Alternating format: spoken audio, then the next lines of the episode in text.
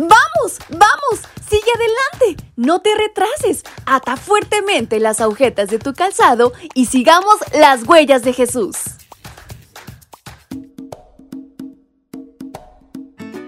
Muy buenos días mis pequeños y grandes, ¿cómo están en esta mañana? Espero se encuentren muy bien y con mucho ánimo y energía para comenzar este nuevo día y esta nueva semana escolar que está llegando. Bienvenidos sean todos a este su devocional para menores y adolescentes y en este 18 de septiembre nuestra reflexión lleva por título El alfarero divino. El Señor me dijo. ¿Acaso no puedo hacer yo con ustedes, israelitas, lo mismo que este alfarero hace con el barro? Ustedes son en mis manos como el barro en las manos del alfarero. Libro de Jeremías capítulo 18 versículos 5 y 6.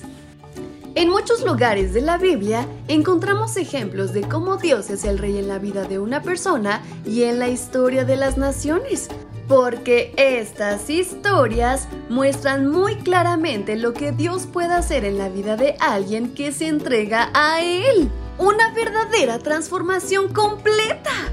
En los días de Jeremías, las vasijas de barro eran una industria muy importante. Sin duda, Jeremías pasó muchas veces afuera de estos negocios donde los alfareros se esmeraban para crear productos excelentes. Pero esta vez fue muy especial porque Dios le indicó al profeta que fuera a un negocio en particular. ¿Sabes? Dios también usa lugares poco probables o comunes. Su mensaje siempre es claro, no importa de dónde venga. Siempre presta mucha atención a su voz. El alfarero se sentaba ante dos ruedas de piedra paralelas que estaban unidas por un eje. Hacía girar la rueda inferior con los pies y trabajaba la arcilla en la rueda superior mientras ésta giraba. De repente, el alfarero descubrió que la vasija que estaba haciendo no tenía el nivel de calidad para venderla. Así que sin dudar, volvió a empezar el proceso con paciencia.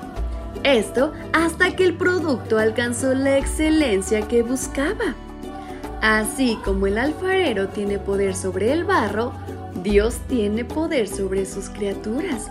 Cuando conocemos a Dios, somos conscientes de que todo lo que hace es por amor.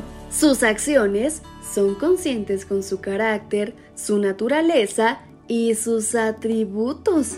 Él es santo, también es justo, sabio y amante.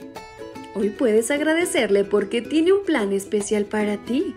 Confía en Él cualquiera que sea la situación que enfrentes. Te aseguro que Él te enseñará qué camino debes tomar. El apóstol Pablo usa la misma ilustración para que recordemos que Dios siempre es confiable. Tú, hombre, ¿quién eres para pedirle cuentas a Dios? ¿Acaso la olla de barro le pedirá al que la hizo, ¿por qué me hiciste así? Romanos 9:20.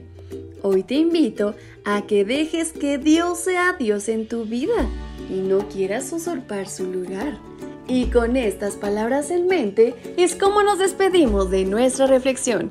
Espero hayan aprendido bastante, pero que sobre todo lo lleven a la práctica. Su amiga Fabi les envió un fuerte y muy cariñoso abrazo hasta donde quiera que se encuentren. Hasta pronto.